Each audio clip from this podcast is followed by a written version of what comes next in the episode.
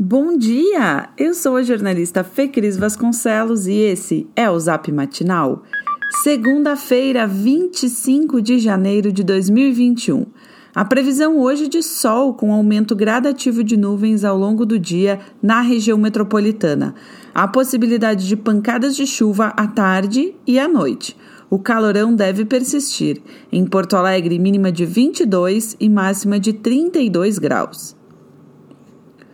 Ontem chegou no Salgado Filho um carregamento da Índia com 116 mil doses da vacina de Oxford da AstraZeneca. No Rio Grande do Sul, os imunizantes começaram a ser distribuídos hoje por avião e por terra para todas as coordenadorias regionais de saúde, e a aplicação deve iniciar imediatamente. Do total, 32 mil unidades da vacina ficam na capital. Somados aos lotes da Coronavac da semana passada, o Rio Grande do Sul tem hoje 457 mil doses de imunizantes disponíveis para os grupos prioritários.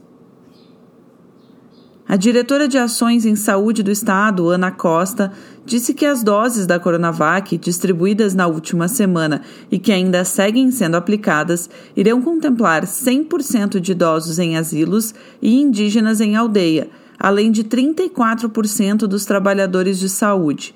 As novas doses da AstraZeneca devem elevar para 61% o número de profissionais de saúde vacinados. Em Porto Alegre, o secretário de Saúde, Mauro Esparta, explicou que, a partir do momento que todos os profissionais de saúde forem vacinados, o critério para a fila de vacinação será a idade, a começar por idosos acima de 75 anos. Até ontem, Porto Alegre já tinha vacinado 20 mil pessoas em uma semana, um ritmo de aplicações per capita maior que Rio de Janeiro, São Paulo e Florianópolis. Quinta foi o dia com o maior número de doses aplicadas, 7 mil. Se mantiver esse ritmo de doses por dia, toda a população da capital seria imunizada em pouco mais de seis meses. Só que sem a produção em massa da vacina, as doses devem, contudo, acabar em breve. No horizonte, a Anvisa aprovou na sexta o uso emergencial de mais 4 milhões e 800 mil doses da Coronavac e dessas, 900 mil foram liberadas na sexta-feira. Em um momento em que os órgãos de saúde administram a vacina em grupos prioritários, relatos de gente furando a fila pipocam pelo país, inclusive no Rio Grande do Sul. Em São Leopoldo, dois servidores da Secretaria Municipal da Saúde foram afastados na sexta-feira, após, de maneira consciente, segundo a Prefeitura, terem sido imunizados antes da hora o Ministério Público monitora outros casos em outros municípios gaúchos. A Polícia Civil investigará se houve crime de prevaricação nos casos. Com 12 óbitos registrados ontem, o Rio Grande do Sul chegou a 10.311 mortes relacionadas à Covid-19. A média móvel do total de vítimas por Covid-19 teve, contudo, uma nova queda, com uma variação de menos 19% na comparação com duas semanas atrás.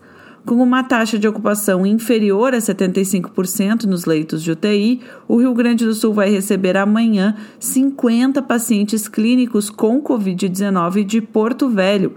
A capital de Rondônia está com os leitos de UTI lotados desde sábado e o sistema de saúde está próximo do colapso. Dos enfermos, 20 serão enviados para o Hospital Universitário de Canoas e outros 30 ficarão em Porto Alegre, 10 no Grupo Hospitalar Conceição, 10 no Hospital de Clínicas e 10 no Hospital Vila Nova. O pedido para a cessão dos leitos veio do Ministério da Saúde. O final de semana foi marcado por carreatas que pediram o impeachment do presidente Jair Bolsonaro em diferentes cidades do país.